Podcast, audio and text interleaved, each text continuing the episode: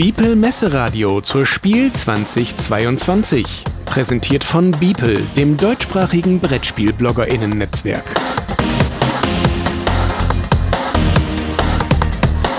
Spielvorstellung.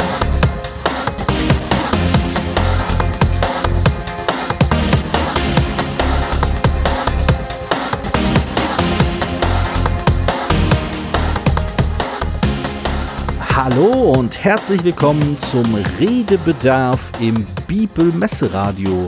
Heute sprechen wir über die Spiel, die in Essen stattfindet. Nach langer Zeit jetzt auch für weniger mutige Menschen wie mich zugänglich, denn letztes Jahr gab es ja nur so ein paar Besucher, dieses Mal werden es wohl ein paar mehr sein, denn ich bin auch dabei. Jedenfalls äh, zum Bibelradio gibt es jetzt diese Folge, in der wir über ein paar äh, Spiele sprechen werden, die möglicherweise oder auch nicht mehr oder weniger neu sein könnten. Ja, wir, das sind äh, zum einen meine Wenigkeit, Jodrus Banagatitis, und der Mann, der heute etwas lauter sprechen muss, weil ich nur ein Handtuch trage, Per Silvester. Hallo, Per. Hallo, guten Tag und alles Gute oder so. genau, genau. Wir, wir, wir, steigen wieder hochprofessionell ein. Genau, also normalerweise äh, haben wir unseren Redebedarf am 30. Möglicherweise erscheint auch dieser Redebedarf am 30. Niemand weiß es, wir planen in die Zukunft. Aber wir haben uns entschieden, diesmal über Erscheinungen auf der Spielemesse zu sprechen, also auf, der, auf den internationalen Spieletagen 2022 in Essen. Ist das richtig? Das ist ein Radio. Das ist richtig. Das ist ein Bibelradio. Ihr Hörer, ihr jetzt vierte so. Wandbruch, vierte Wandbruch gerade hört. ähm, ich glaube, das dachten, wissen die Menschen nicht. Also ich glaube, die haben es wahrscheinlich runtergeladen. da steht es groß drauf. Und vermutlich kommt es auch vorher im, im, im Einspieler, den wir ja noch nicht kennen. Ich, ich glaube, das musst du nicht wiederholen. Und wir, wir dachten uns, es wäre ganz praktisch, ein paar Spiele vorzustellen, die wir schon kennen, halt. richtig, richtig. Aber da wir das halt im August aufnehmen. Stimmt. Ist, ähm, sind es halt tatsächlich Spiele, die wir schon länger kennen, aus diversen Gründen. Zum, vor allen Dingen, weil es zum Beispiel Neuauflagen sind, aber auch, weil wir Glück hatten. Weil Und, uns, äh, weil uns niemand dabei erwischt hat, wie wir Sachen äh, haben mitgehen lassen. Also ich zumindest. Insofern hoffen wir, dass die Leute was damit anfangen können. Sind, also ja, ich weiß nicht, für meinen Teil kann ich sagen, überwiegend Empfehlungen. äh, ja, ja, doch schon. Also auf jeden Fall äh, mehr als einen Blick wert. Also blinde Kaufempfehlung möchte ich nicht aussprechen, weil ich das eigentlich nicht tue. ja, das wollte ich auch nicht. Doch, eine blinde Kaufempfehlung will ich eigentlich. Oh, äh, bin ich mal gespannt. Gut, definiere von definiere blind. Ja, aber lass uns lass uns mal die Leute wollen, sind, ganz, sind ja sozusagen ganz gespannt, die wollen jetzt gleich rein und wissen, was sie kaufen sollen. Das ist richtig, das ist richtig. Das ist auch der Grund, weshalb ich jetzt den Kapitelmarker nach diesem ganzen Geplänkel setzen werde, damit die Leute gleich sofort hinspringen können. Peer, welches Spiel äh, hast du dir ausgepflückt, über das du gerne sprechen möchtest? Also ich habe ein Spiel von vom Korea, Korea Board Games, mhm. also einen koreanischen Verlag und ähm, dem vor kurzem am Spielbox vorgeworfen wurde, dass bei einem seiner Spiele ein koreanisches Thema verwendet wurde. Nein. Und, äh, ja. Oh. Ähm, in der, Neuauf in der deutschen Neuauflage zugegebenermaßen, aber trotzdem. Nein, und auch hier wieder ein äh, Ost, äh, passend ostasiatisches Thema, nämlich Nirvana heißt das Spiel und ist mhm. ein Spiel von Chikazuzu. Äh, ein Wort. Ähm, ich ich kenne mich mit koreanischer Sprache so gar nicht aus, deswegen kann ich dir nicht mal helfen ich glaube nicht mal, dass ich glaube sogar, dass es nicht mal koreanisch ist. Ich weiß nicht, ich glaube, das klingt eher japanisch, aber ich weiß es nicht genau. Ich möchte da niemanden, ich möchte da nicht äh, was Falsches sagen. Also vielleicht ist auch ein Künstlername, mm. aber die koreanischen Namen sind eigentlich immer kürzer und mehr mehr so also mehr als so Jinwoo oder so und das ist mm. Chikawusu und als ein Wort geschrieben. Aber ich mag mich da täuschen. Ich, ich weiß da gar nichts drüber. Also aber eigentlich Autoren, wollen wir nicht über vom Spiel, genau, genau. Über zum Spiel. Jetzt gehen wir zum Spiel und warum man das, äh, warum ich das gut finde und warum ich das besprechen möchte. Also, wenn man jetzt erstmal das mal sagt, Nirvana ist ein typisches Roll and Write, dann ist das schon mal falsch. es ist ein es ist ein Roll and Write, aber man soll trotzdem bitte dranbleiben, auch wenn man ganz viele Spiele kann. Also für die, ich sag mal kurz, was das ist. Das heißt, man Roll and Write, man würfelt und trägt was ein, so wie bei Kniffel oder mhm. etwas aktueller vielleicht äh, mit die ganzen. Was ähm, noch aktueller als Kniffel? Kam denn danach noch was? Kniffel hoch ja, zwei? Noch, zum Beispiel, ja, oder ähm, ganz schön clever zum Beispiel und mhm. die ganzen vier, mittlerweile drei Nachfolger, die es gibt, glaube ich. Ähm, mhm. So solche Spiele. Und auch bei Nirvana würfelt man und trägt Zahlen ein. So, mhm. das, was ich jetzt besonders finde, äh, ist das also man würfelt mit drei Würfeln, hat drei Zahlen, die trägt man ein. Es gibt verschiedene Gebiete, wo man immer dann, ja, wo man die, die festgelegt sind. So. Was ich jetzt clever finde und das Spiel wirklich abhebt von der Masse, ist, dass man, dass es kein reiner Selbstzweck ist. Ne? Bei anderen Spielen ist es so, die Zahlen bringen dann irgendwie Punkte am Ende, wenn man mhm. nämlich Reihen voll hat oder Spalten oder sonst irgendwas. Hier werden zwar die Spaltenweise aus Summen gebildet, mhm. aber äh, das sind noch nicht die Punkte, sondern die werden übertragen. So. Und wenn alle Zahlen, alles ausgefüllt ist, was ungefähr so zehn Minuten dauert, dann beginnt die zweite Phase im Spiel. Mhm. Und jetzt werden die Zahlen sozusagen ja, zu Karten. Man hat natürlich keine Kartenhand, sondern die nur auf seinem Block eingetragen. Mhm. Also jede Zahl, zum Beispiel 5 und 7 und 13. Und jetzt spielt man so eine Variante von ähm, ostasiatischen Spielen, ähm, was da verbreitet ist, hierzulande als Ticho bekannt mhm. und es sind aber ganz viele, Big Two heißen die Serie, heißt diese Reihe. Ähm, ganz großer Vergleich, wo man es darum geht, praktisch an die Karten loszuwerden, indem man ähm, Mehrlinge oder auch nur Einzelkarten ansagt und der nächste in der Reihe darf überbieten. Also wenn ich jetzt zum Beispiel mhm. sage zwei Zweien, dann kannst du entweder ein anderes Pärchen bieten, zwei mhm. Dreien, zwei Vieren, zwei Fünfen, oder äh, ähm, mehr Mehrlinge, also einen Drilling mhm. bieten. Also nicht der eine oder andere, ja, der eine oder andere kennt dieses System vielleicht aus Scout, falls das mittlerweile wieder zu genau. haben sein sollte. Ah ja, genau, Scout, das macht das, benutzt das auch, genau. Ist ja ähnlich, ist auch von der, von der ähnlichen Familie so. Also, mhm. und jetzt versucht man, und jetzt gewinnt eigentlich derjenige, dessen, der seine Karten in Anführungszeichen äh, losgeworden ist. So, das heißt, beim Würfeln muss man quasi darauf achten, sollte man darauf achten, möglichst viele gleiche zu haben, auch möglichst viele hohe gleiche. Mhm. Was schwierig ist, weil einige Reihen bestehen halt nur aus einem Würfel mhm. und einige halt aus, ich glaube, die größte ist fünf. Also mhm. äh, man merkt, es geht zwar theoretisch, äh, man könnte eine fünf bilden und fünf einzeln oder so, und dann muss es schon sehr gut laufen. Ne? Dass man, mhm. Ich glaube, ich habe es einmal geschafft, von den, na, wie viele Reihen hat man? Ich glaube 14, irgendwie neun gleiche Zahlen zu haben, aber das ist super viel. Das ja. ist ungewöhnlich. Und selbst dann musst du anfangen, weil man kann ja nur überbieten. Also man, ja. das heißt, äh, es lohnt sich, äh, wenn man Pech hat, hat man davon gar nichts. So. Ja. Also, also ich, ich glaube, wir haben das auch sogar mal zusammengespielt, die erste Partie. Und ich habe es auch so ganz äh, in Erinnerung, dass diese zwei Phasen, die man das Spiel spielt, durchaus interessant sind, weil es halt doch etwas Ungewöhnliches ist. Also die meisten Spiele dieses Genres, dieses Roll and Write Genres, dieses Würfeln und Aufschreiben, ähm, sind halt quasi nur auf diesen bleiben halt auf diesem Teil. Du, du würfelst etwas, du schreibst es auf und dann machst du dann irgendwelche, äh, multiplizierst du, du, und dann wertest genau. du, genau. Äh, das kann manchmal ganz interessant äh, verschachtelt sein, aber in den meisten Fällen ist damit das Spiel zu Ende. In, äh, in Nirvana ist es ja so, dass das Würfeln und Aufschreiben quasi die Vorstufe ist und danach und du dann quasi mit einem Ziel, mit einem etwas anderen Ziel deine äh, Würfelergebnisse aufschreibst als bei anderen Spielen dieser Art. Denn du willst ja, wie du gesagt hast, ein möglichst gewisse Summen bilden, die du dann später wie Karten auslegen kannst. Und das ist eine ganz spannende Dynamik. Das habe ich auch so, so ganz vage in Erinnerung, dass, dass das halt irgendwie dem Ganzen so ein bisschen ein, ein Kniff gegeben hat, diesem durchaus nicht gerade unterbevölkerten Spielgenre, das dem Ganzen, äh, was das halt wirklich herausstechen lässt, was halt, was sich halt wirklich ungewöhnlich anfühlt und anders anfühlt. Allerdings mit der Einschränkung, dass dadurch, dass halt äh, dieses Spielgenre oft mit äh, sogenannten Kombos arbeitet, also mit eingetragenen Werten, die dann andere Effekte auslösen, die wiederum andere Effekte auslösen, dann, dass man irgendwie ganz viele Kreuzchen kreuz und quer über seinen Zettel packen kann. Davon, soweit ich in Erinnerung habe, gab es bei Nirvana nichts.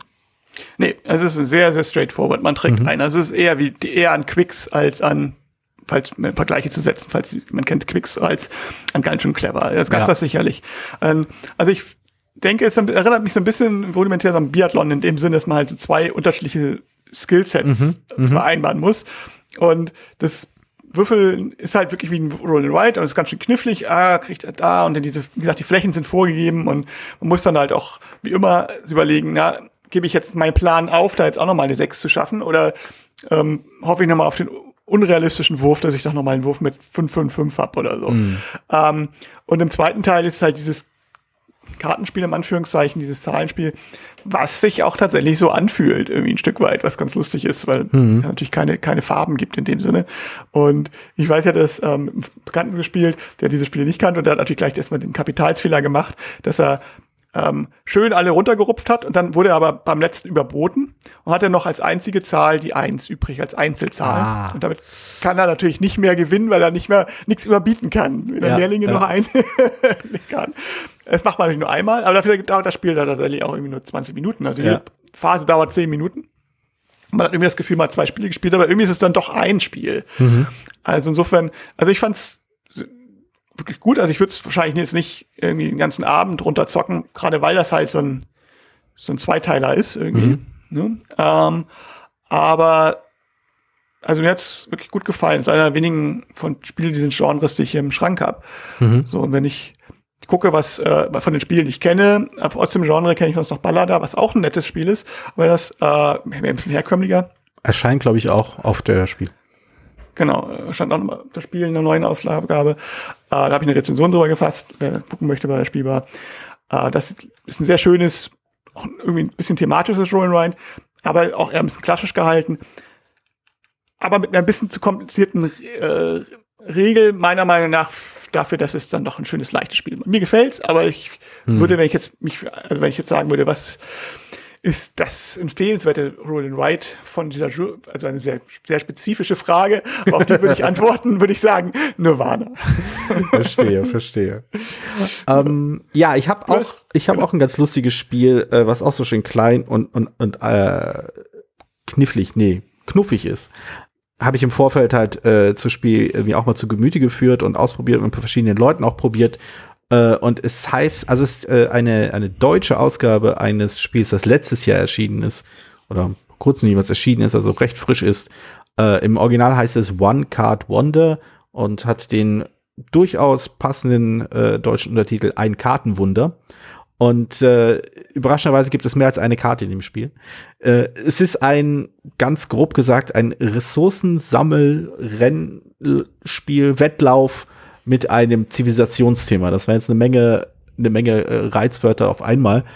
Aber im Großen und Ganzen, was man das macht, ist, man äh, nimmt sich so ein paar äh, sogenannte Ressourcenwürfel, bunte Würfel und muss sie dann ausgeben, um so Stück für Stück äh, seine Karte, das, das Wunder, das, das, Weltwunder, das man auf seiner persönlichen Karte zu sehen hat, aufzubauen. Das ist ein sehr schön schlank gehaltenes Spiel, bei dem man halt überschaubar viele äh, Aktionen zur Auswahl hat, wenn man am Zug ist. Man kann Würfel nehmen, man kann Würfel zufällig nehmen und sich dann entscheiden, welche man behält.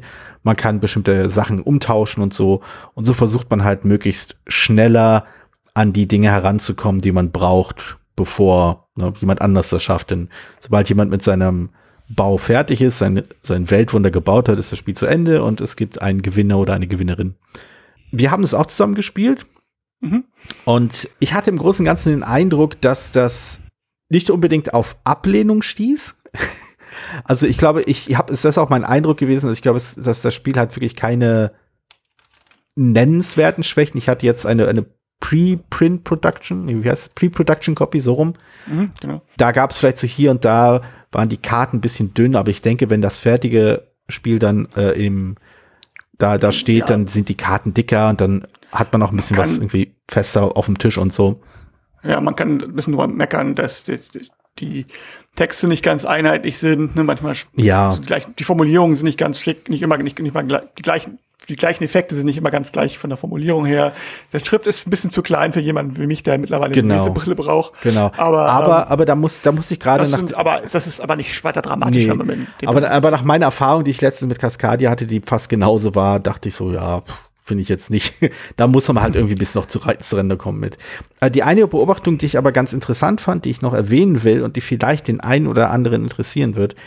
Mein Eindruck ist, dass One Card Wonder oder ein Kartenwunder ein klein wenig das Spiel ist, das sich viele von Seven Wonders Architects gewünscht haben.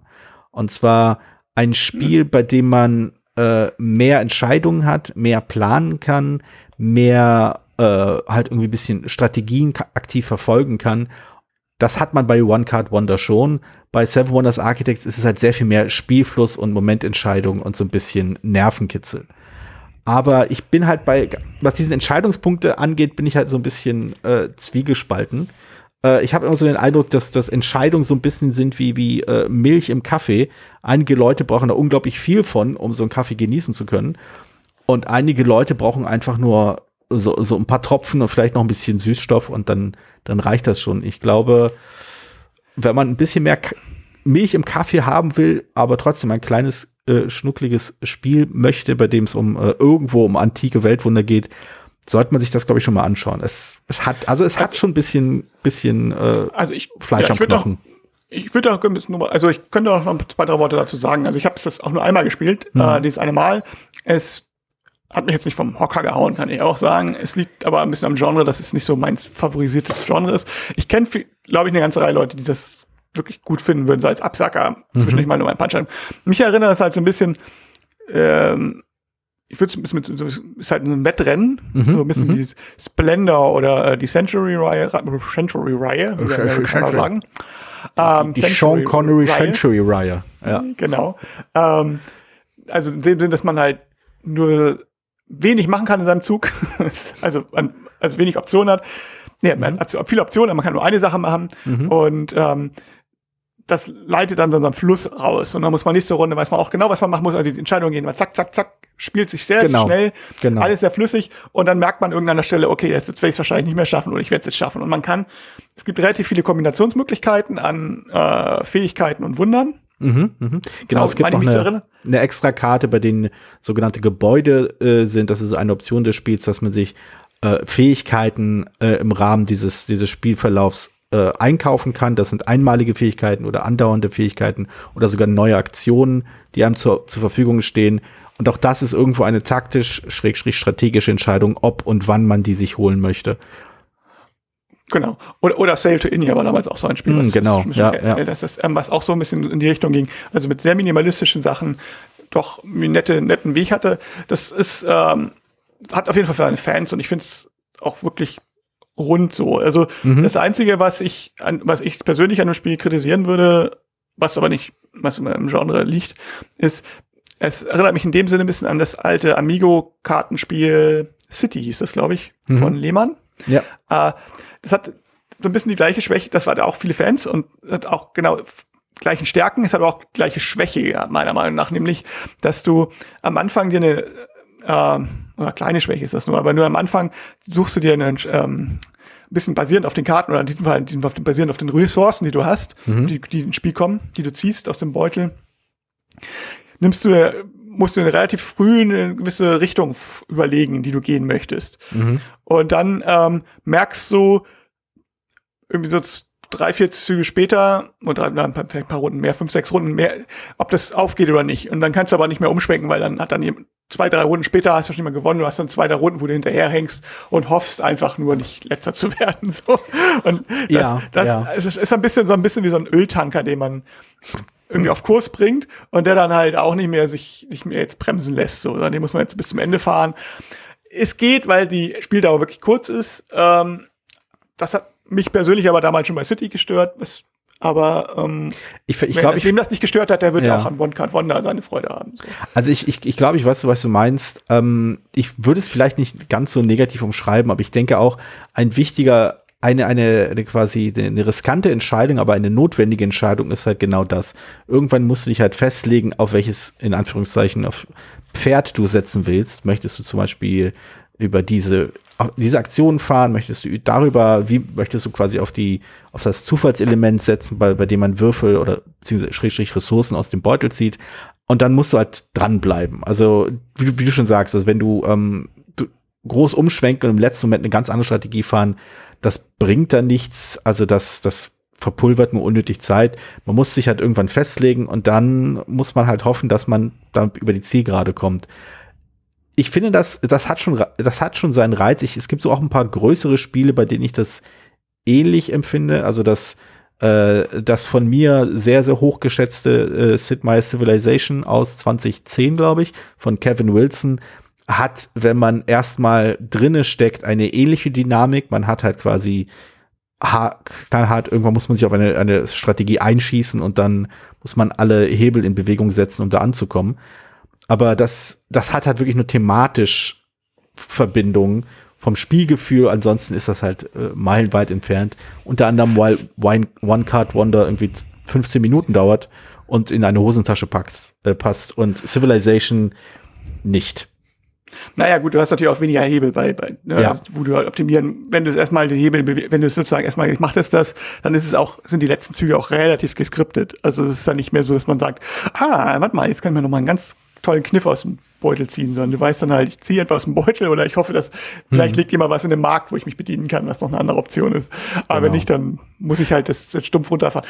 Ist nicht kein, ist bei der Spieldauer jetzt kein, nicht ganz dramatisch und ähm, ich nehme auch bei dem, ich weiß jetzt nicht, was es kosten wird, aber ich denke, es wird jetzt nicht so super viel Geld sein. Aber ich fand es irgendwie, wer solche Spiele mag und ja. äh, auch immer äh, gerade so ein großes Spiel spielt und dann noch ein, ein kleines Absackerspiel spielt, der wird da schon auf seine Kosten kommen. So, oder ja, also ich, in der Mittagspause zehn Minuten für die Mit oder was für die Mittagspause sucht, was ja genau. auch irgendwie manchmal ansteht. Genau so, es ist echt wirklich ein schönes, flottes kleines Spiel und ähm, dieses, dieses äh, antike Zivilisationsambiente, das hat hat schon seinen Reiz. Also bei mir hat es schon irgendwie, ich finde es schon charmant und ich schaue mir solche Spiele immer gerne an.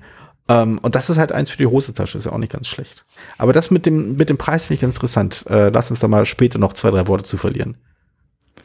Okay, gut. Also ja, ähm, das war das Größere. Ich will noch gerne auf zwei Spiele kurz eingehen, die wer sich dafür etwas mehr interessiert, findet dafür textliche Rezensionen auf der Spielbar. Richtig.com. Ähm, aber was halt Empfehlungen sind, die ich nochmal aussprechen würde. Also die erste super Empfehlung ist QE.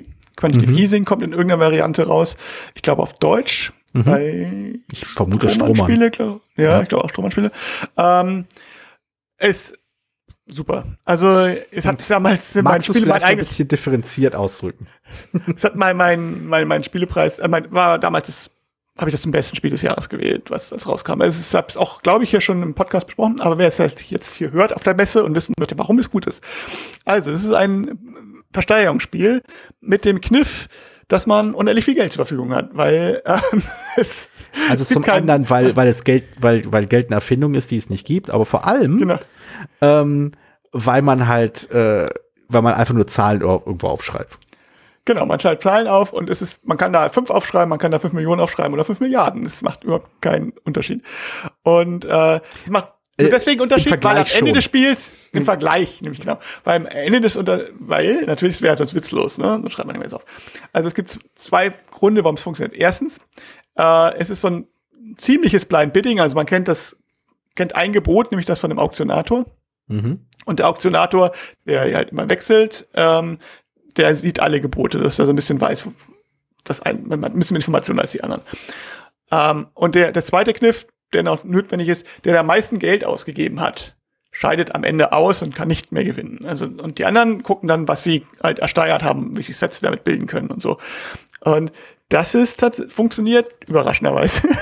also, so überraschend soll es nicht sein, weil so funktioniert auch Geld. Aber ja. ähm, kurze Zusammenfassung des äh, irgendwelcher BWL-Erstis. Ihr könnt, ihr könnt das abbrechen. Wir haben euch alles erklärt. Geld ist eine Illusion. Das denken sich irgendwelche Leute einfach nur aus. Und es ist wirklich nur die Person, die am meisten ausgegeben hat, die dann blöd dasteht.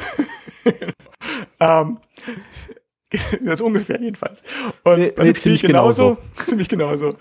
Und ähm, das ist total, also obwohl es natürlich wirklich nur Zahlen aufschreiben ist und komische abstrakte Sachen sammeln, also es gibt mhm. ja irgendwie Namen, aber ähm, ist es total lustig. Also, weil ja. man sich da, man kann es total lustig sein, wenn natürlich alle nur Bier ernster stehen und ähm, irgendwelche Taschenrechner wälzen, dann natürlich nicht. Aber äh, wenn man das normal spielt, sag ich mal, normal. und ähm, ein bisschen aus dem Bauch heraus ist, ist lustig. Also ich weiß immer noch, die eine, die eine Szene, die ist vielleicht charakteristisch für das Spiel, warum ich das so gut finde, ist, dass ähm, äh, du Georgios hattest, warst Auktionator. Ja. Hast, hast irgendwie. Weiß ich gar nicht mehr. Okay, erzähl. Ja, ich weiß es noch. Eine Million aufgeschrieben. Ja. Als, als Preis. Und dann, Moment, hat, hat, hat auch 10 Millionen, nee, 100 Millionen, glaube ich, sogar gemacht. So, irgendwie so. Also, mhm. das ist wirklich, kann man machen. Wir hatten schon, es war schon die fünfte Versteigerung oder so. Das heißt, wir waren alle so im Bereich von 100.000 und plötzlich hast du mal eben mal die ähm, um, um zwei Zehnerpotenzen erhöht und ich habe gedacht, das kann das hat nicht funktioniert und trotzdem irgendwie hast du nicht du das gekriegt, sondern jemand anders mit, dem, mit dem Wort Oh Gott, ist ein schrecklicher Fehler passiert. Und das ist einfach so lustig. Und, ähm, also und plötzlich wussten aber ja. alle, oh Moment, es muss dann ja mehr als 100, 100 Millionen gewesen sein. Das heißt, diese Person hat mindestens, also hat mehr als 100 Millionen Miese mhm. quasi. Das heißt, jetzt kann ich auch viel mehr bieten.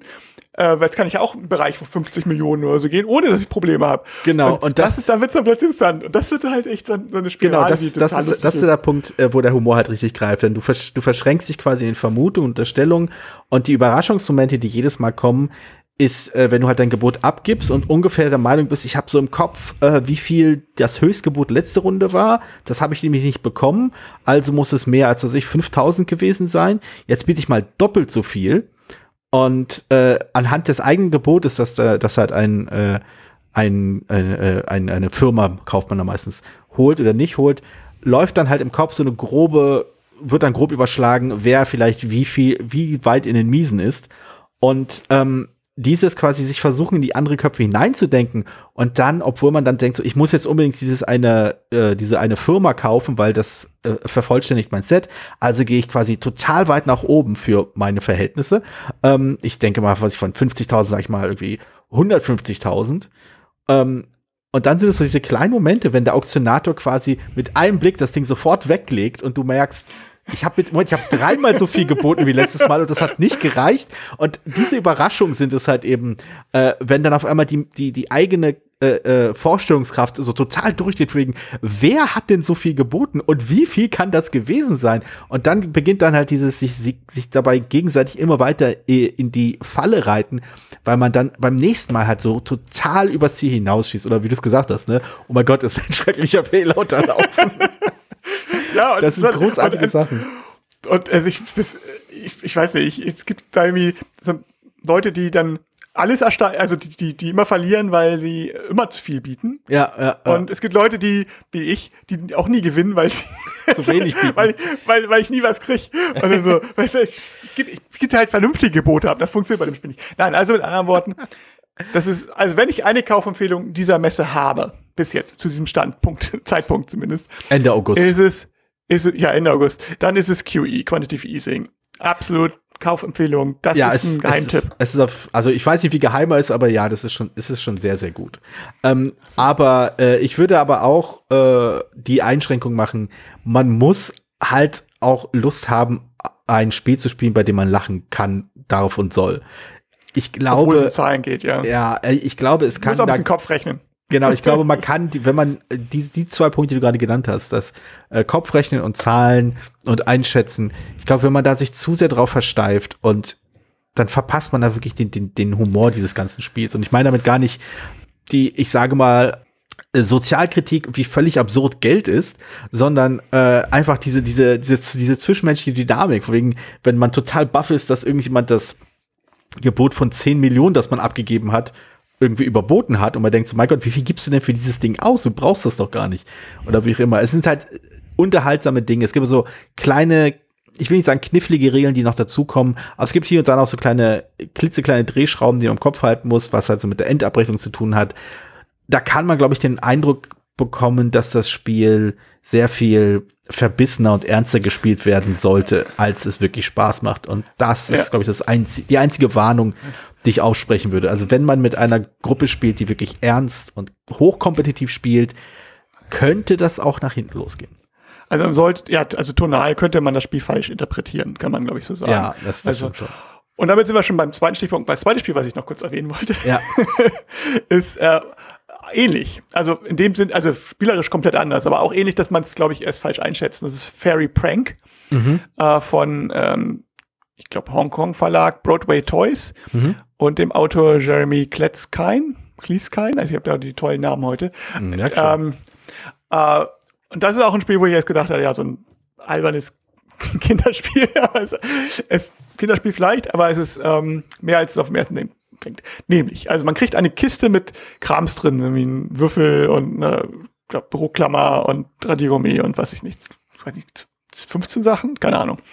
Und wenn man die Regel liest und wenn man anfängt zu spielen, denkt man, aha, es ist so ein, man schüttelt und versucht dann rauszuhören, welche, also ein Spieler nimmt irgendwelche Gegenstände, bis, glaub, müssten, glaube 20 drin sind, ich glaube 20 sind drin und kann bis zu 10 rausnehmen oder irgendwie so. Mhm. Eine gewisse Anzahl rausnehmen. Kann auch weniger rausnehmen. Und auf den ersten Blick denkt man, na, ist ein blödes Erkennenspiel. Ich versuche jetzt am Schütteln zu erkennen, ob jetzt ein Radiometer drin ist oder eine Sprungfeder oder so. so, das wäre ziemlich langweilig, ähm, wenn es das das Spiel wäre. Vor allen Dingen, weil es unmöglich ist, bestimmte Sachen rauszuhören. Ja. Es fängt in dem Moment an, interessant zu werden, wenn man dann merkt, dass wenn man, also es geht dann drei um, mhm. mehr dran ist, äh, nennt er da halt einen Gegenstand, der seiner Meinung nach noch drin ist. Ist der richtig geraten, dann kann er sich auf, sein, auf seinem äh, Wertungsbogen abkreuzen, abkreuzen. Mhm. Und wenn er falsch geraten hat oder sie, wenn die Person falsch geraten hat, dann macht das halt derjenige, der diesen, die, die Gegenstände rausgenommen hat, der diesen Fairy Prank gemacht hat, also dieses mhm. ne, gestohlen hat. So, und jetzt der, der Kniff ist jetzt folgender. Ähm, am Anfang ist noch relativ egal, aber das Ziel ist es, ich weiß die genauen Sachen nicht, ich glaube, dreimal dasselbe abzukreuzen oder fünf verschiedene oder so. Das mhm. heißt, ähm, derjenige, sobald ein paar Kreuze sitzen und das, eine Runde endet halt, wenn nur noch eine Sorte Gegenstände drin sind, also entweder alle ähm, nur noch wenn alle raus sind oder alle geraten wurden, also irgendwie so, es gibt da zwei, zwei Möglichkeiten. Dann endet mhm. die Runde vorzeitig. Und dann ist der nächste dran und darf sie halt entscheiden, was er rausnimmt. Und dann fängt das nämlich interessant zu werden. Oh, die Person hat schon meinetwegen zweimal die Sprungfeder. Das heißt, für ihn macht es ja total Sinn, die Sprungfeder rauszunehmen, in der Hoffnung, dass jemand ähm, sie rät, dass er das sein drittes Kreuz machen kann und gewinnt. Mhm. Ja? Äh, also wird er wahrscheinlich die Sprungfeder rausgenommen haben. Das heißt, sie rate ich nicht. Außer, dass es ein Bluff. und dann ist es plötzlich, und jetzt wird es plötzlich total das Bluffspiel. Also genau umgekehrt. Ich selber habe jetzt meinetwegen eine Wäscheklammer. Und wenn ich jetzt sage, ihr habt die Wäscheklammer rausgenommen, aber dann wird er sie nicht rausgenommen haben. Äh, also, ich, also, ja, ja. Ist, also, und dann wird es plötzlich ein ziemliches Bluffspiel. Was hat er rausgenommen, was nicht? Wo das, das Schütteln eine bisschen Information gibt, aber nicht viel, weil man tatsächlich nicht viele Gegenstände so richtig am Schütteln erkennen kann oder unterscheiden kann.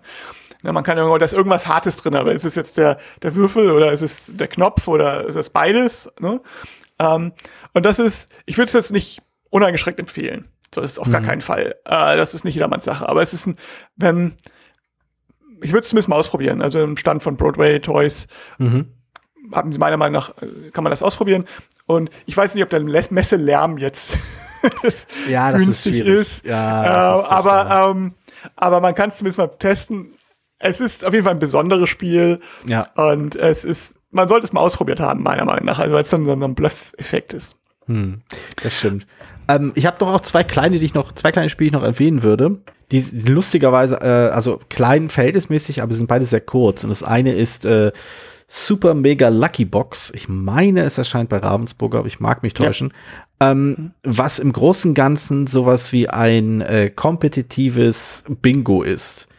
Ähm, mit, äh, wie wir schon erwähnt haben, Flip and Ride. Bingo ist immer kompetitiv. Also.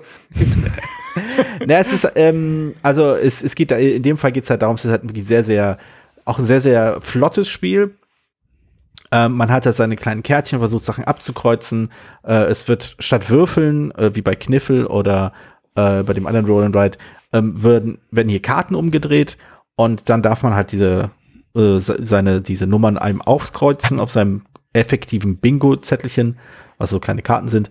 Äh, und dann kann man, hat man so bestimmte Kombinationen, wenn man Reihen oder Spalten voll bekommt. Und wenn äh, alles äh, von einer Karte voll ist, dann bekommt man eine neue Karte und so weiter und so fort. Also die, die genauen Regeln sind jetzt irgendwie jetzt nicht so super spannend. Das Spiel äh, ist halt unterhaltsam, weil es halt quasi ein so, so, so ein ähm, diesen Bingo-Charakter eben hat. Mhm. Äh, aber halt äh, dahingehend kompetitiv, weil man eben am Ende doch schaut, wer hat die meisten Punkte gemacht, wer bekommt hier Punkte, wer bekommt da Punkte, wer kann hier eine Combo äh, ausfüllen, um dort was anderes hinzubekommen. Also es lebt, also meiner Erfahrung nach lebt das wirklich stark davon, dass es mit einem gewissen äh, Elan gespielt wird, mit einer gewissen Bingo-Atmosphäre gespielt wird. Auch hier, wenn man das zu verbissen nimmt, dann weiß ich nicht, dann, dann spielt man quasi gegen den, gegen das, das natürlich, äh, äh, gegen die natürliche Neigung dieses Spiels. Es ist halt bunt und, und mit, mit lauten Farben und halt lebt halt von seinem, von diesem chaotischen Charakter und ist nach drei Durchgängen auch durch. Es hat, es hat halt seinen Charme. Es ist kein hochstrategisches Spiel, es ist auch kein, kein komplexes Spiel oder sowas. Es hat aber einfach seinen Charme, weil es halt einfach so schön laut und bunt und kurzweilig ist. Und im Vergleich zu anderen äh, Roll Rides, ähm, ist es irgendwie, also zu Welcome to ist es weniger, weniger ist mir mehr aus dem Bauch raus noch, oder? Sehr, ja, ja, also auf deinen kleinen, auf deinen kleinen Kärtchen, die du halt auskreuzt, sind halt nur neun Felder drauf. Also es sind keine unglaublich komplexen Sachen. Die Zahlen sind zufällig verteilt und manchmal und äh, ja, es geht halt durch den ganzen strategischen Ebenen. Aber ähm, es ist eigentlich wirklich ein, ein, ein Spiel, das sich wirklich gut runterspielen lässt, wo man eben schnelle Entscheidungen fällt und auch schnelle Entscheidungen fällen muss. Während du bei anderen äh, Spielen dieser Art ja zum Teil mit mehr Erfahrung doch durchaus planen kannst. Ich mache jetzt dies, dann mache ich jenes, dann kombiniere ich das. Äh, ist das hier alles so ein ziemliches äh, hier Schnips, Schnips, schnell, schnell, hier, es geht weiter. Und ähm, okay. dieser, hek dieser hektische Charakter, der natürlich nicht durch irgendwie eine Sanduhr oder so gegeben ist, sondern halt an den Spielenden liegt, glaube, den muss man wirklich an den Tisch bringen. Sobald man halt da quasi anfängt, da zu entschleunigen, ist das irgendwie ein bisschen dröge. Also ich finde es aber interessant, dass ich mal kurz äh, persönlich ein Lob loswerden, weil ähm, Thorsten Gimmler bei Ravensburger hat schon, glaube ich, wirklich dafür gesorgt, dass ich jedes Jahr immer sage, so, oh, die haben eigentlich ein nettes Programm. Nicht unbedingt, ich bin nicht unbedingt die Zielgruppe, aber die haben echt immer irgendwie, ähm, irgendwie Spiele, wo ich sagen muss, oh, ist eigentlich gute Auswahl. Also muss ich mhm war bei Ravensburger nicht immer so. es ist ja eine wechselhafte Geschichte. Ja, äh, genau. Also, ähm, wie gesagt, ich habe das vor, vor ein paar Wochen äh, spielen können. Äh, abends äh, im Stehen äh, an, an so einem, an so einem ho hohen Tisch. Zu fünf oder zu sechs waren wir und das war, hat, hat gut funktioniert. Also es war halt auch selbst, wenn man hoch übermüdet ist und, und schlapp, ähm, ließ sich das noch gut spielen. Also als Absacker ist es gut muss man sozusagen. Äh, das andere Spiel, das haben wir, glaube ich, sogar zusammengespielt, ist auch ein bisschen länger her, äh, heißt City Chase und ich habe mal nachgeschaut, von wem das hm. ist und das hat mich sehr amüsiert. Und zwar ist das äh, von Gabriele Mari, der, äh, der Mann, der unter anderem auch Garibaldi gemacht hat, an Jagd auf den Ring beteiligt war, an Whitechapel und oh, okay. Mr. X.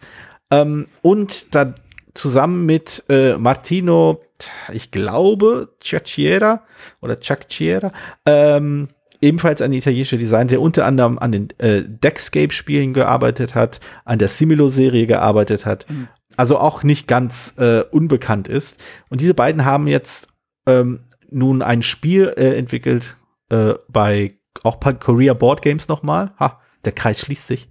Und es hat eine weite Entfernung mit äh, Scotland Yard oder halt den anderen Spielen, die ich genannt habe, Whitechapel, Garibaldi, bei dem ein, eine äh, Spielerin oder ein Spieler vor den anderen sozusagen im Geheimen fliehen muss. Und ähm, das ist dahingehend ganz interessant, weil das äh, Spielbrett eben ein quadratisches Spielbrett ist mit ganz vielen sich kreuzenden Straßen, so man, man denke so an Manhattan, wenn man so will, und überall stehen Hochhäuser, so richtig schöne kleine Plastik, äh, Plastikbauten. Und äh, der in Anführungszeichen Verbrecher, Verbrecherin flieht halt quasi von einer, äh, na, wie nennt man, äh, von einer Park, äh, Heute. Also. Von, von einer Parketage zur nächsten. Genau, ähm, von, ja. Wobei man sich nicht nochmal also man muss sozusagen wie bei ähm, Snake. Wie Worms, Snake oder Snake oder Worms, darf man halt sich nicht nochmal selber berühren. Das heißt, du musst muss da schon so ein bisschen gucken, wo man hin, hinflieht, dass bevor man genau, genau. selber in den Schwanz beißt. Genau, man muss halt, man darf, man hat halt eine bestimmte Route, die man so quasi äh, zurücklegen darf, bevor man halt äh, da wieder so ein Plättchen legen darf. Das spielt sich, glaube ich, über elf Runden und wenn man in der Zeit unentdeckt bleibt, dann hat man halt äh, hat man halt gewonnen. Wenn halt die, die Polizei ein Feuer entdeckt, hat man halt verloren. Das Witzige ist, dass die Polizisten eben so einen schönen Hubschrauber benutzen, der einfach so, so ein, so ein äh, durchsichtiger Kegel ist und oben ist so ein kleiner Hubschrauber, äh, so ein kleiner Hubschrauber drauf. Und der be bewegt sich von einer Kreuzung zur nächsten und man darf entweder quasi mit dem Hubschrauber irgendwo sich hinbewegen oder eins der Gebäude äh, durchsuchen. Und dann sieht man halt, oh, äh, der Verbrecher war vor, was ich, äh, so und so viele Runden war er hier. Wir haben jetzt Runde 4 und hier ist äh, das Plättchen mit der 2, dann kann man ja grob äh, nachrechnen, wo, äh, in, welcher, in welchem Zug die Person da war und äh, wo sie jetzt vielleicht sein könnte. Mhm. Und das, ähm, das ist auch ein sehr schönes, kurz, kurzweiliges Spiel, ein kurzes Spiel. Es, ich will nicht sagen, dass es irgendwie besser ist als Scotland Yard, dafür ist das halt doch zu sehr sind die Jahre doch zu, zu weit auseinander. Aber ja, ist auch der, auch der Schwerpunkt, würde ich sagen, ein bisschen anders. Also weil, Ja. weil hier, weil hier gerade das, das äh, Sky Chase, wie heißt es? City Chase. City Chase, danke. City Chase endet halt äh, sehr viel schneller. Da, also, Mhm. Dass, dass Mr. X gefangen wird, dauert einfach immer eine Weile, wenn es nicht Ja. ganz komische Spielpersönchen sind. Also, ich, wenn man nicht zufälligerweise genau neben einem Ja. jemand das anfängt und selbst dann wahrscheinlich nicht. Also, äh, Mr. X äh, dauert einfach im Prinzip länger, weil man auch mehr diskutiert und so. Hier ist es halt die Anzahl der Züge übersichtlicher. Ne, Genau, das- also das- das, Spielbrett ist, und- kleiner, es ist übersichtlicher, genau. Und es ist dann schneller vorbei und natürlich, gerade wenn das, ein, auch wenn er einen Fehler macht, ist es leichter, einen Fehler, leichter, einen Fehler zu machen als Mr. X quasi, ähm, weil man sich halt nicht selber nicht schneiden darf, man muss ein bisschen aufpassen, man kann, man muss dann entscheiden, blöff ich oder blöff ich nicht. Also es, es geht sehr gleich sehr viel daran, also so, so, okay, ich, es, die Phase bei, bei Scotland Yard, wo man, wo Mr. X schon so ein bisschen halb gefangen ist und jetzt überlegen muss, ob er sich durchblöfft. und wo die anderen ihn noch nicht, wo sozusagen, jetzt haben wir fünf Möglichkeiten, wir sind drei Leute, äh, auf welche zwei verzichten wir so, ne? Das Ja. ist so das, ähm, das ist hier, das, genau diese Phase, äh, auf die ist das, dieses Cities Chase zugeschnitten. Genau, und genau. Das, kann ist halt sehr sein, viel dass, redu reduzierter. Ja. und das natürlich, kann natürlich dann ein bisschen frustrierend sein, wenn dann gleich, gleich im zweiten Zug oder so, so im dritten Das ist wahr. gefasst wird. Ja, ja. Äh, das ist aber dafür auch gleich zu Ende und kann man von vorne anfangen. Aber das ist Genau, natürlich schon so ein bisschen so, oh, das war jetzt aber kurz. ähm, das, damit muss man leben können. So. Ja, Das, aber sonst, also das, der Spielzeugcharakter des Ganzen, diese, diese schönen äh, kleinen äh, Miniatur-Hochhäuser, die es da, die es da gibt, kleinen Plättchen, man hinlegt, äh, die Hubschrauber-Miniaturen, mit denen man quasi über das Spiel steuert, das hat einen sehr schönen, äh, das hat einfach, das hat so, so einen Spielzeugcharakter im positiven Sinne. Das fühlt sich halt wirklich verspielt an. Es, es lädt ein, damit Museum zu spielen. Und ich könnte mir es gut vorstellen, dass man es gerade halt auch äh, mit, mit Kindern ganz gut spielen kann. Eben wie halt auch Scotland Yard mit Kindern, glaube ich, fast noch am meisten Spaß macht, weil die noch sehr viel stärker äh, drinne sind und nicht so wie die meisten Erwachsenen ab einem bestimmten Punkt so abwinken, weil sie mehr oder weniger nachrechnen können, dass die Wahrscheinlichkeit, Mr. X zu äh, äh, erwischen, gleich null ist. Ja, aber Mr. X war ein bisschen, also bei Scotland Yard ist das eine der Schwierigkeiten da, ist dass die Spieleranzahl zu dritt heißt es halt echt schwer für die Detektive und zu fünft ist es, ich glaube sechs ist es maximal, Vollbesetzung ist es fast unmöglich, als Mr. X zu gewinnen, außer man hat halt echt Glück, weil die nicht, weil die, äh, als zu viert war, fand ich Mr. X immer ganz, ganz gut, da war schon ausgeglichen, sonst war es immer die eine Seite doch ganz schön stark. Und das hast du halt hier nicht. Also hier ist es schon, schon das ist der Vorteil. Also ich fand es nämlich auch ganz nett. Genau, das war dann City Chase von Korea Board Games. Ähm, ich würde ganz gerne noch mal über das eine Thema sprechen, das du vorhin kurz angesprochen hast, und zwar äh, Preise. Ich glaube, da ging es um, um äh, One Card Wonder, das vermutlich nicht so teuer sein wird, weil es halt ein kleines Spiel ist. Ähm, der eine oder andere wird es vielleicht mitbekommen haben, Anfang des Jahres wurde es auch in verschiedenen äh, Kanälen bei Leuten, die solche äh, Sachen mitbekommen, angekündigt. Generell steigen die Preise in der Spieleszene gerade. Ähm, Ja, überall, ne? ja, überall. Äh, der Gründe gibt es viele von äh, Lieferengpässen, von äh, Produktionskosten, die äh, gestiegen sind, von auch der generellen Anpassung des europäischen, äh, des, des, des deutschen Spielemarkts und seine, seinen Preisen an äh, ein internationaleres Niveau, was ein Tick höher ist. Ich will gar nicht die Themen, also die Gründe dafür äh, groß diskutieren oder Frage stellen oder sonst irgendwas. Äh, ich, ich finde das halt einfach nicht interessant, darüber zu, sprech, äh, zu sprechen, ob das, ob das so ist oder ob das nicht so ist und ob man das darf und ob man es nicht darf und bla bla bla. Interessanter fand ich eine andere Überlegung und zwar, was das denn genau für Folgen hat, wenn jetzt das, der, der Durchschnittspreis durch die Bank weg für Spiele nach oben geht. Und ich habe da zwei Thesen und ich bin mal neugierig, ob du da entweder eine dritte hast äh, oder halt eine von den beiden nachvollziehbarer findest. Fangen wir mal mit der, sagen wir mal, äh, pessimistischeren Sicht an. Die, pessimistische, die pessimistischere Sicht auf die erhöhten Preise wäre, dass Leute anfangen, weniger Spiele zu kaufen. Das bedeutet, äh, die Leute sind sparsamer, beziehungsweise sind äh, so, zurückhaltender mit ihren Käufen. Sie äh, probieren die Sachen vielleicht, äh, sie wählen nur bestimmte Spiele aus. Äh, äh, man nimmt nicht mal eben was blind mit, um es auszuprobieren. Diese ganzen Verkäufe sinken und das in der, zumindest innerhalb der Szene und dann stellt sich halt die Frage, inwiefern quasi dann die Szene nicht so ein bisschen noch stärker unter Druck geregt, dass die, die Produzenten eben halt durch geschickten Produktionskosten eben mehr Kosten irgendwie schwerer, also mehr, mehr ausstrecken müssen, um halt ein Spiel in Produktion zu bringen, aber halt durch die gestiegenen Preise eben die, die, die Kaufschwelle, die Hürde sehr viel höher ist und Leute eben weniger kaufen und damit halt auch die insgesamt die verkauften Stückzahlen vielleicht nach unten gehen würden. Ich würde sagen, das ist eine äh, Prognose, die man aufstellen könnte. Die andere Prognose, die ich, äh, ich weiß nicht, ob sie wahrscheinlicher ist, aber die ich zumindest sehr viel reizvoller und interessanter finde, ist folgende. Hm. Ich frage mich, inwiefern das, dass äh, die Preise, die nach oben gehen, dazu führen, dass das Spiel als Objekt, als Produkt in der öffentlichen Wahrnehmung als wertvoller verstanden wird. Und die Erwartung halt ist, dass wenn ich mir ein Spiel kaufe, das eben mit 60, 70, 80 Euro zu Buche schlägt, äh, nicht nur dieses eine Besondere, äh, sondern halt, wenn die alle so viel kosten, dass das einzelne Spiel halt auch wertiger ist, dass ich mit einer gewissen Erwartungshaltung rangehe, mehr aus dieser Investition rauszuholen, als einfach nur irgendwie 90 Minuten lang äh, wie beim Friseur geschnackt zu haben und zwischendurch ein paar Würfel gespielt zu haben und, und, äh, und Heike wieder kurz vor Ziel äh, von der Bahn zu schmeißen. Also inwiefern entwickelt dieser, diese Preiskonnotation vielleicht auch eine, äh, verschiebt sie vielleicht die Wahrnehmung des Spiels als etwas, von dem man mehr rausbekommt, als, sagen wir mal, seichte Unterhaltung? Also ich, zur ersten These würde ich fast sagen, ähm, betrifft, ja, aber Leute haben ja auch weniger, also im Verhältnis weniger Einkommen, weil ja das mhm. äh, kalte Progression und so. Aber das ist nichts Neues. Also ich sag mal, mhm. das, äh, ich bin ja nun ziemlich lange schon in der Spieleszene unterwegs und wir hatten immer mal wieder solche Phasen, wo es Preissprünge gab. Also, klar, der offensichtlichere war Euro, ne? Mhm, mhm. Euro-Umstellung. So, das Spiel mal fünf Mark gekostet haben oder so, das kann man sich kaum mal vorstellen. ja.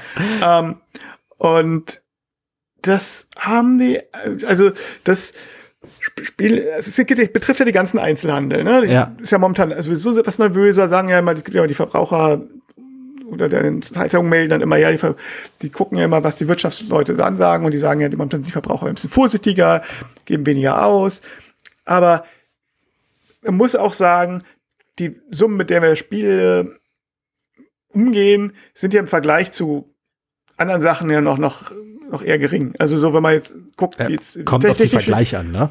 Ja, aber technische Geräte oder Handys oder äh, Videospiele oft oder Videogame-Konsolen oder sind auch meistens immer noch oder Hardware für Computer, Laptops.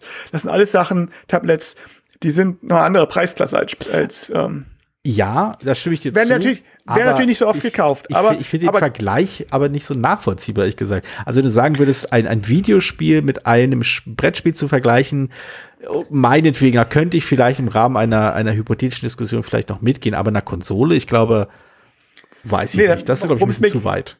Nein, worum es mir geht, ist, dass die Leute dann äh, da sparen eher als jetzt beim, beim Spiel.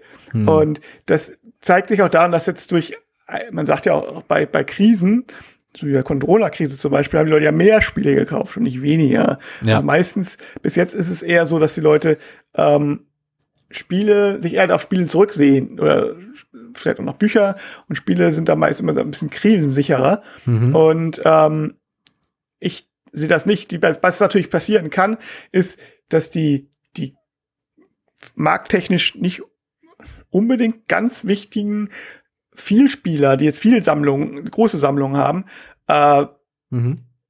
dass die weniger kaufen. Mhm. Aber das, dass der Markt sozusagen diese Bubble, der, da wird ja schon seit 30 Jahren drüber geredet, die jetzt dem, demnächst platzen soll. Und bis jetzt ist sie ja immer dadurch gestiegen, dass der Markt international dann auch größer wurde. Mhm. Ne? Also, dass Märkte aufgemacht sind in Ländern, wo es nicht, die nicht gibt und mittlerweile immer mehr internationale Kooperationen passieren und so weiter.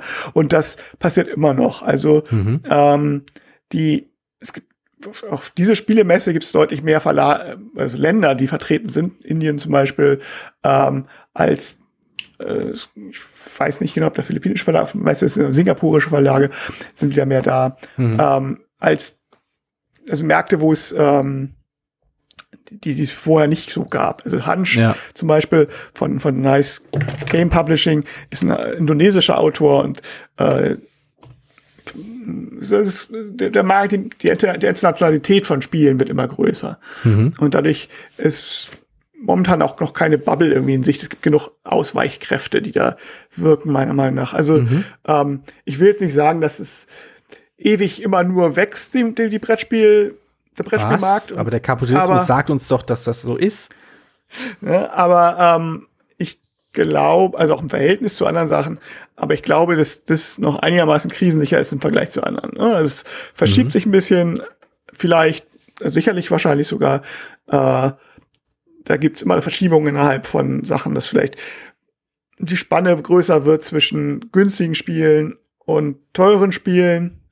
Ne, also wo früher hm. Spiele für 10, für 20, für 30, für 40 und für 50 Mark gab und oder Euro und darüber dann 100 oder mehr als 50 eigentlich nicht auf dem Massenmarkt, sondern schon sehr, sehr spezialisierte Sachen. Mhm.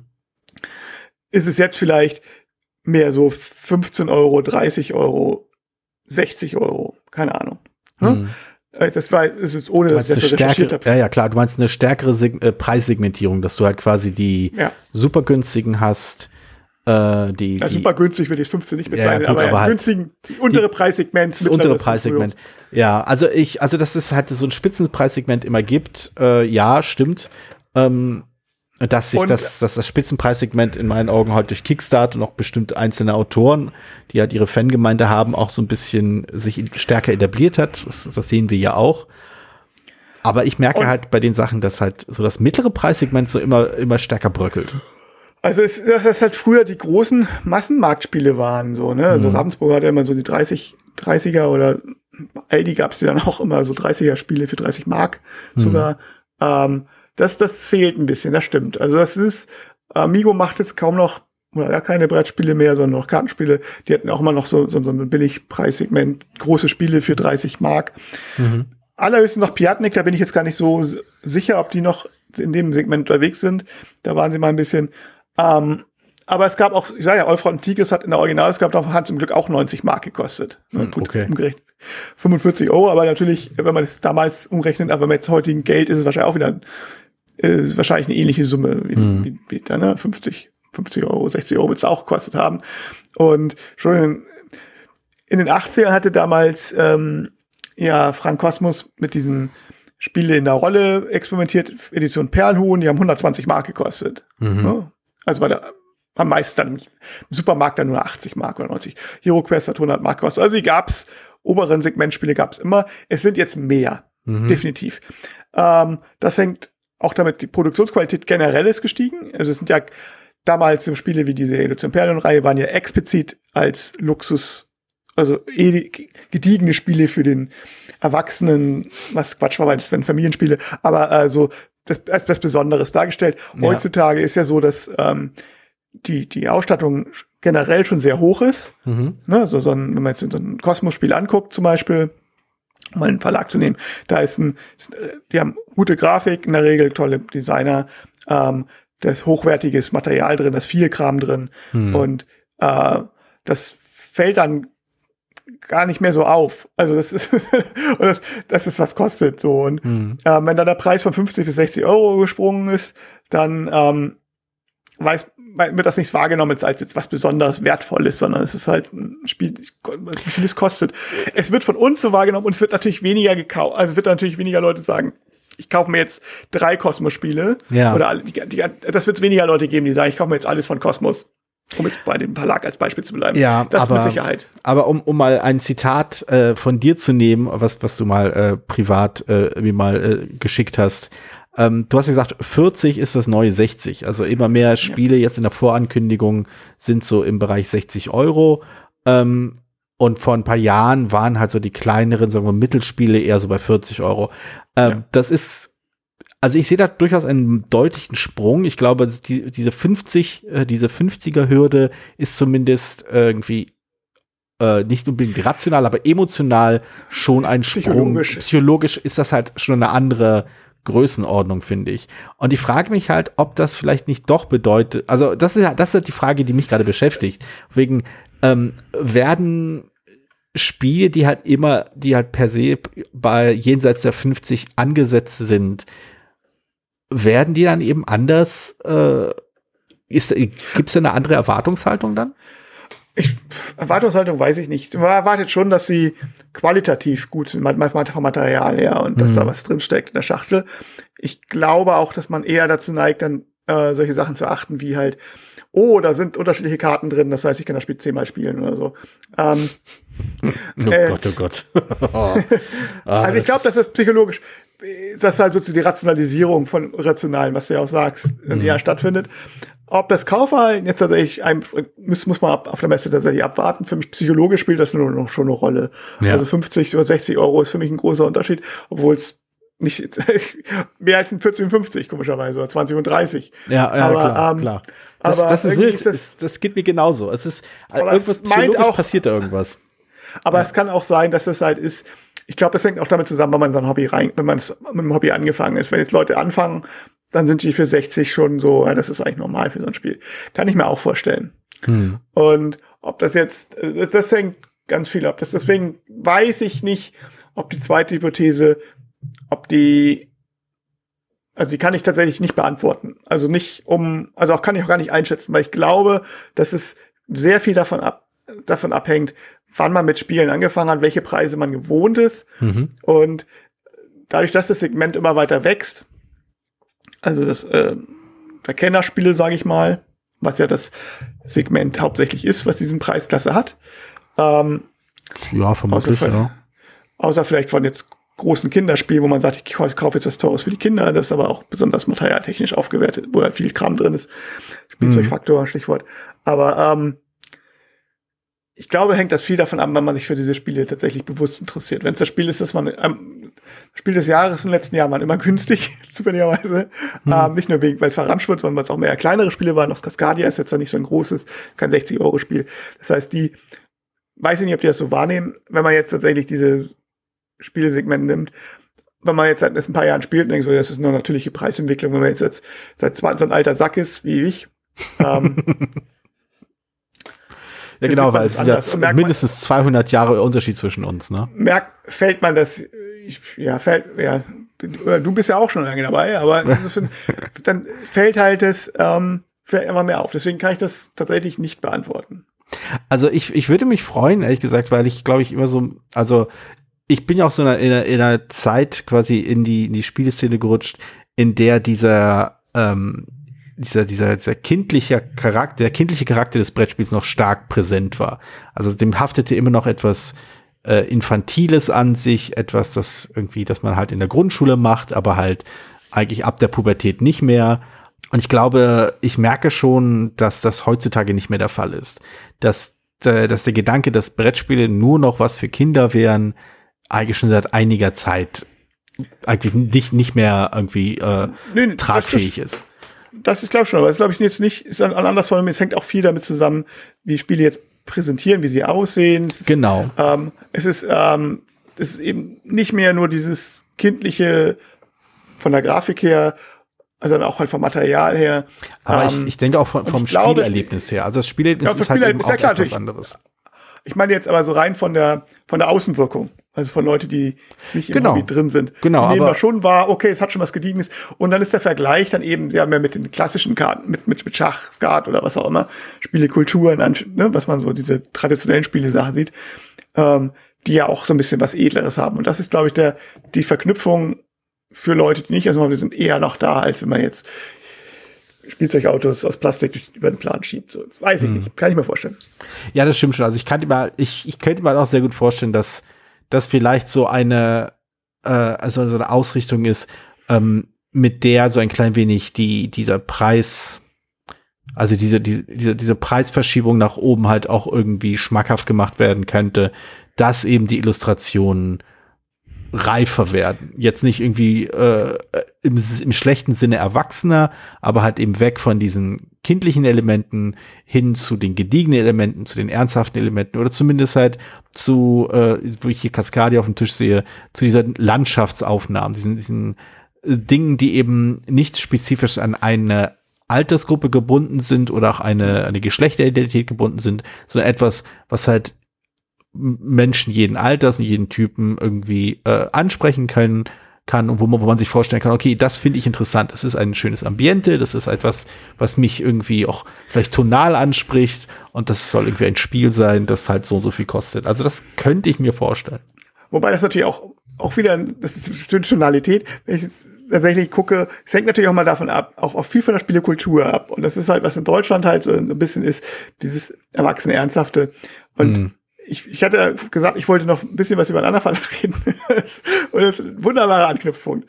Denn ähm, ich, ich, ich springe jetzt mal ganz kurz zu, mach's es mal allgemeiner, weil ähm, zum Beispiel Spielekultur in, in, in anderen Ländern ist ja wieder anders als hier. Mhm. Ne, also Korea zum Beispiel ist, das ist viel lustiger gestaltet, was jetzt blöd klingt, ähm, aber es ist äh, halt auch viel in Freundeskreis an der Kneipe gespielt wird oder beim Trinken oder es wird, äh, es gibt so eine schöne koreanische Serie, da spielen die immer einmal im Monat Halligalli, also eine Serie. Das basiert wahrscheinlich auf nicht, ist wirklich völlig ausgedacht. Und ich spiele das wirklich so um, um Geld.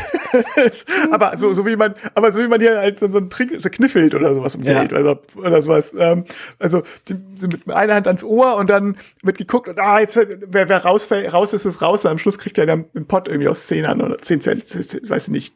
Dem Äquivalent von 10 Cent. So. Mhm. Das sind ja immer, die haben ja nur eine, die haben ja keine kleineren, ne, also wie viele Bonds das dann sind. Aber ähm, also das, das mehr das, das Erlebnis im, im drin. Und entsprechend sind die Themen halt auch. Mhm. Äh, dann auch, und die Grafik auch dann so spielerischer. Das würde man in Deutschland, würde man das als tatsächlich wieder Spielzeuggrafik. Vielleicht haben die Deutschen auch mehr Angst davor, dass, dass diese Verknüpfung, weil das immer noch so das Klassische ist. Und in anderen Ländern haben die da weniger Berührungsängste. Und ähm, Verlag, wo mir das halt auch aufgefallen ist, ist Gemblo. Das mhm. ist ein ähm, die, weil die haben dieses Jahr lustigerweise alle ihre Spiele, die sie raus haben, sind erscheinen in einer, die sie, also die älteren Spiele aus den letzten Jahren, die sie präsentiert haben, also ich weiß nicht ob alle, aber zumindest die, die mir, aufgef die mir aufgefallen sind, haben die jetzt in der Haunted House Version.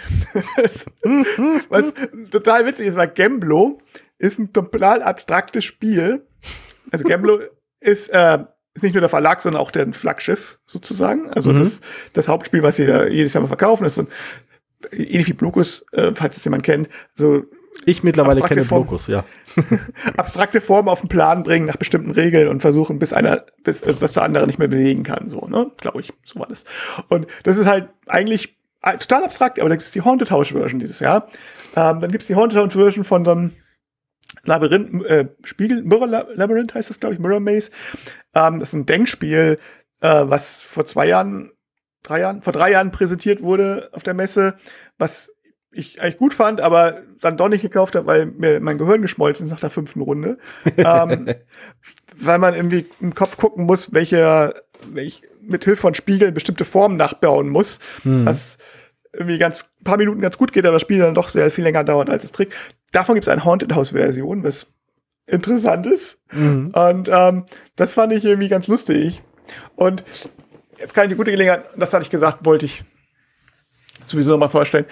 Ähm, von, nämlich, es gibt das, ich weiß nicht, ich, ich, mir fehlt das richtige Adjektiv für dieses, ich will nicht sagen beklopptestes Spiel, aber ähm, skurril. Irgendwie, skurril ist vielleicht gar nicht so schlecht als Wort. Also, ähm, ich schaue gerne Sport.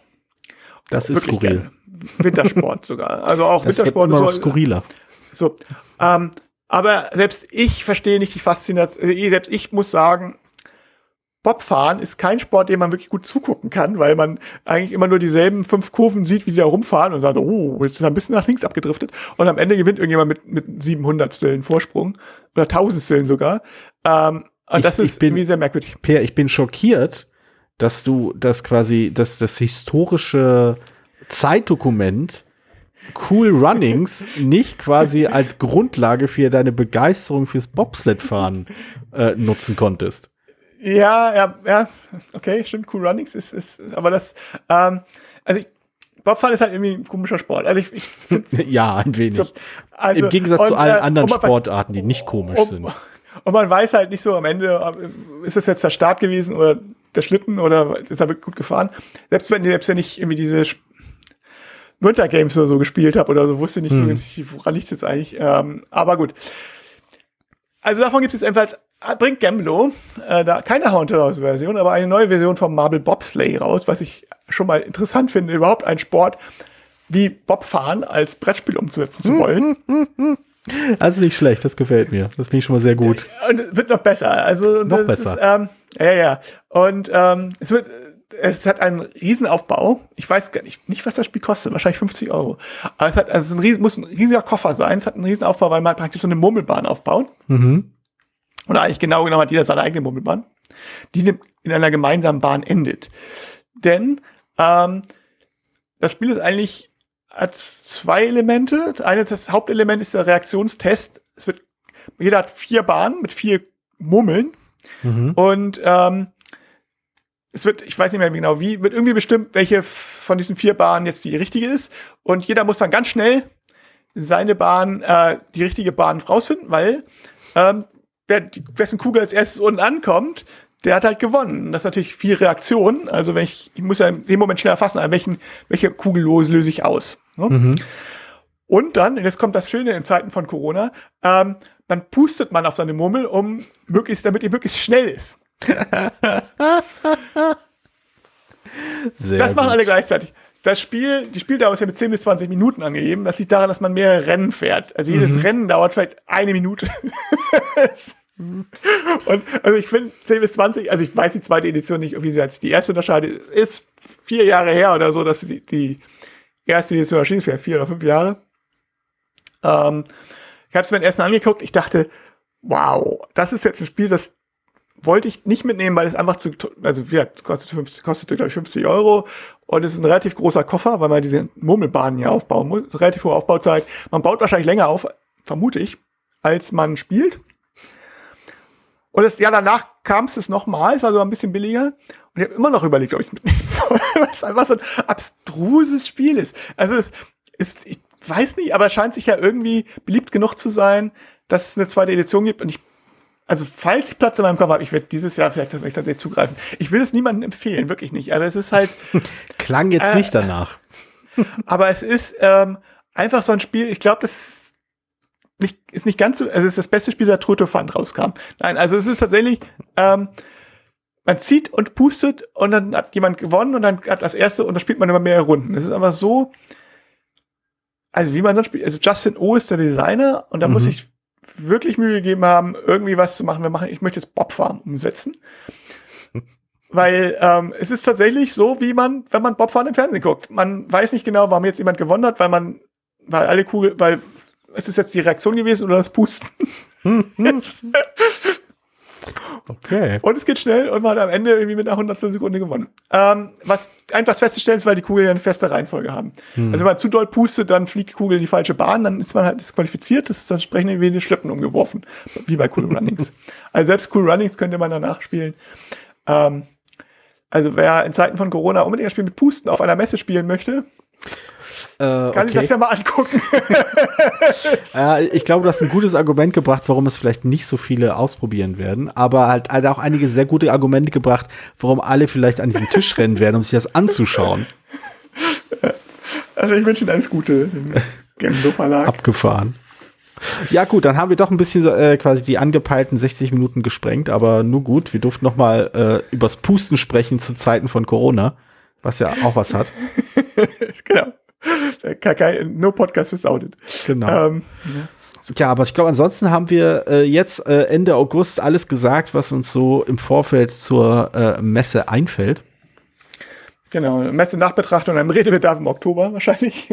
Vermutlich, ne? Also es kann, das kann sehr gut sein. Wahrscheinlich wird das wirklich so laufen. Ich glaube, äh, der, das Wort am 10.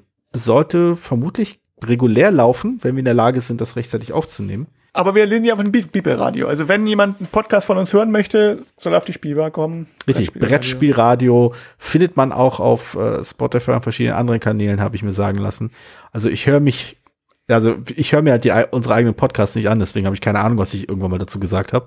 Aber ähm, genau, Brettspielradio und dann gibt es halt einige Reihen. Es gibt auf ein Wort, in dem wir uns ein Wort aus dem Brettspiel-Multiversum nehmen, von dem der andere nichts weiß und dann quatschen wir darüber. Das, das funktioniert überraschend gut und erschreckend lang und, und redebar, in denen wir über Spiele sprechen, die wir nicht schriftlich festhalten wollen. Aus unterschiedlichen Gründen. Oder ja, aus, aus verschiedenen Gründen, ja. Gut, jetzt wollen wir wieder zu, aber jetzt sind wir wieder bei Beeple, noch bei Beeple und dann genau. gehen wir ab zu den Kollegen von anderen Leuten von Beeple. Hervorragend. Also wir, wir sind ja durch, durchorganisiert bis dort hinaus. Der Hammer. Okay, cool. Dann, äh, wir reiten mal in den Sonnenuntergang. Das ist der Abschiedssatz, der sich immer noch nicht etabliert hat. Und wir hören mal, wann wir uns wieder hören. Bis Alles dann. Klar. Bis dann. Tschüss.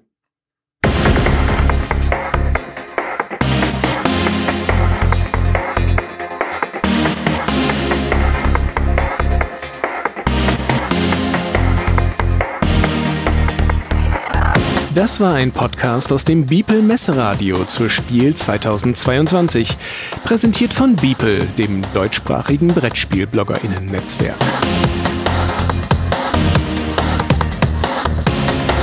Mehr Informationen und weitere Podcasts findet ihr auf www.beeple.de.